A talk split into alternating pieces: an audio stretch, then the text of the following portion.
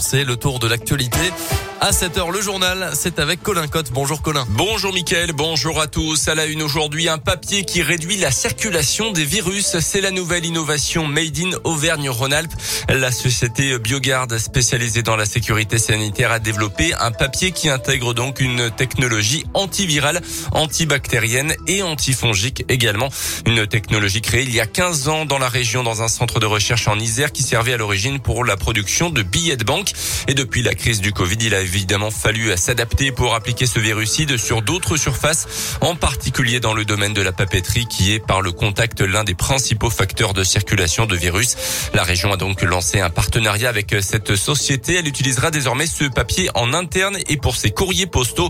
Un vrai enjeu de société selon Johan Goulot, responsable du projet Biogarde. Nous avons mené quelques études afin de savoir euh, quelles sont les nouvelles habitudes qui ont été euh, prises par euh, le public par exemple, euh, la réception d'un colis, sur les achats dans les supermarchés. Est-ce qu'ils touchent les produits? Est-ce qu'ils sont inquiets du fait que le virus peut se retrouver sur la surface d'un packaging? Il s'avère qu'un grand nombre de ce public est inquiet et on s'est dit c'est une bonne idée d'ouvrir et d'appliquer cette technologie en dehors du billet de banque et nous adaptons en fait nos formulations pour obtenir les triples performances antifongiques, antibactériennes et antivirales.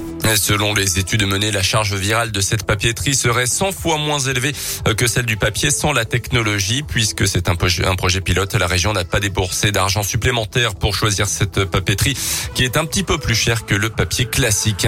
Dans l'actu également, dans la fin du port du masque obligatoire dans les écoles du département à partir de ce matin, 12 nouveaux départements assouplissent donc les mesures anti-Covid aujourd'hui, euh, dont l'un donc et à la Drôme également à partir de ce lundi. Dans ce contexte, les doses du vaccin Moderna ne sont plus autorisées en France depuis la semaine dernière pour les doses de rappel. En tout cas, seul le vaccin de Pfizer est utilisé pour la campagne de rappel qui concerne pour l'instant les soignants les plus de 65 ans ainsi que les personnes à risque.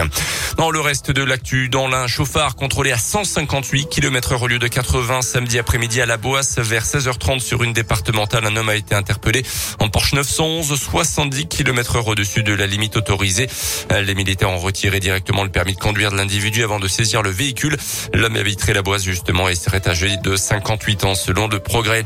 Autre grand excès de vitesse cette fois-ci pour un un motard hier après-midi au même endroit, un deux roues flashé à 204 km heure, soit 110 km heure au-dessus de la limite.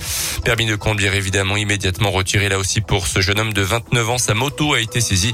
Il devra répondre de son délit devant la justice. Une bonne nouvelle pour les demandeurs d'emploi. Facebook prévoit d'embaucher 10 000 personnes d'ici 5 ans en Europe. C'est pour travailler sur le métavers, le monde parallèle numérique. Pour l'instant, on ne sait pas à quoi correspondent ces, ces jobs ni où ils seront situés.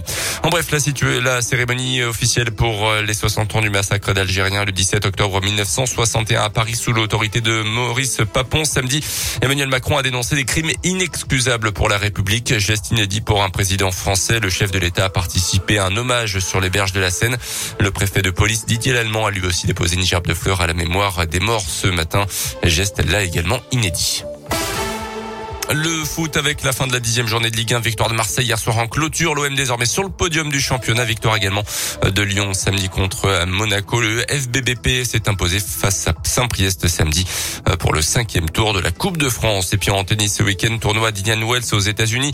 Le Britannique Cameron Norris s'est imposé chez les messieurs dans le tableau féminin. C'est l'Espagnol euh, Badosa qui a remporté euh, le tournoi. Leur deuxième titre de la saison. Ils font irruption dans le top 20 mondial.